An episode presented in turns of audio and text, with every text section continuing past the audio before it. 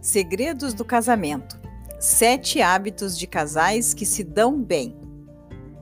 É verdade que o casamento é muitas vezes marcado por dificuldades. Ainda assim, todos nós conhecemos um casal que admiramos.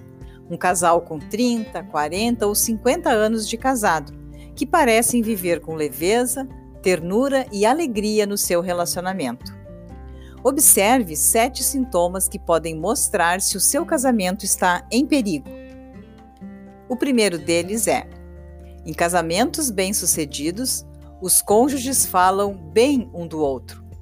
Eles não falam negativamente do seu parceiro para ninguém. Em vez de viverem se criticando, eles apoiam e encorajam um ao outro. 2.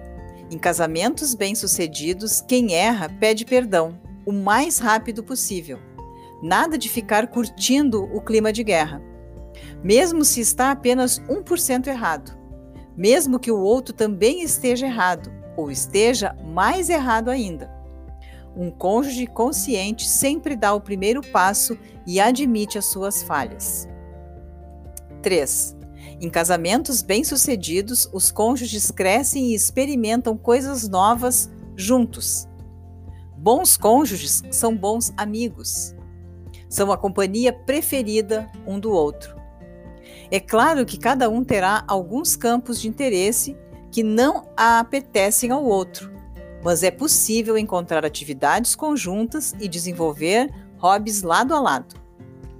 4. Em casamentos bem-sucedidos, os cônjuges cuidam de si. Ambos são proativos na forma como lidam com a sua bagagem emocional, com as suas experiências negativas e com tudo aquilo que impede cada um de ser uma pessoa emocional, física e mentalmente saudável. Um cônjuge que prioriza a qualidade da convivência com o outro não se deixa arrastar por esses problemas mas os varre para baixo, não os varre para baixo do tapete, nem permite que se tornem bolas de neve, mas os enfrenta e busca soluções para melhorar. 5. Em casamentos bem-sucedidos, os cônjuges buscam ver as coisas a partir do ponto de vista do outro. Os esposos não são defensivos, eles praticam a empatia. Eles sabem muito bem que não são rivais quando um não entende o ponto de vista do outro, não o julga.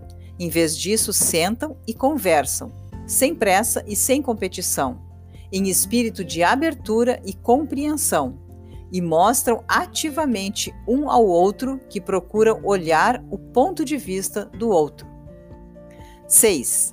Em casamentos bem-sucedidos, os cônjuges se comprometem para sempre. Eles nunca ameaçam deixar o outro porque não consideram que essa seja uma opção. Abrir a porta para o divórcio mentalmente tem um impacto negativo imediato para o casamento. Isso enfraquece a decisão de estar juntos e os passos concretos para tornar a convivência saudável. O amor é um ato da vontade. A decisão é essencial. Sétimo, em casamentos bem-sucedidos, os cônjuges fazem um do outro a sua prioridade.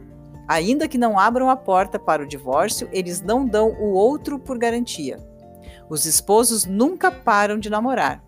Por isso, é preciso empenhar-se conscientemente, esforçar-se, planejar coisas juntos e os resultados são garantidos e fazem a diferença.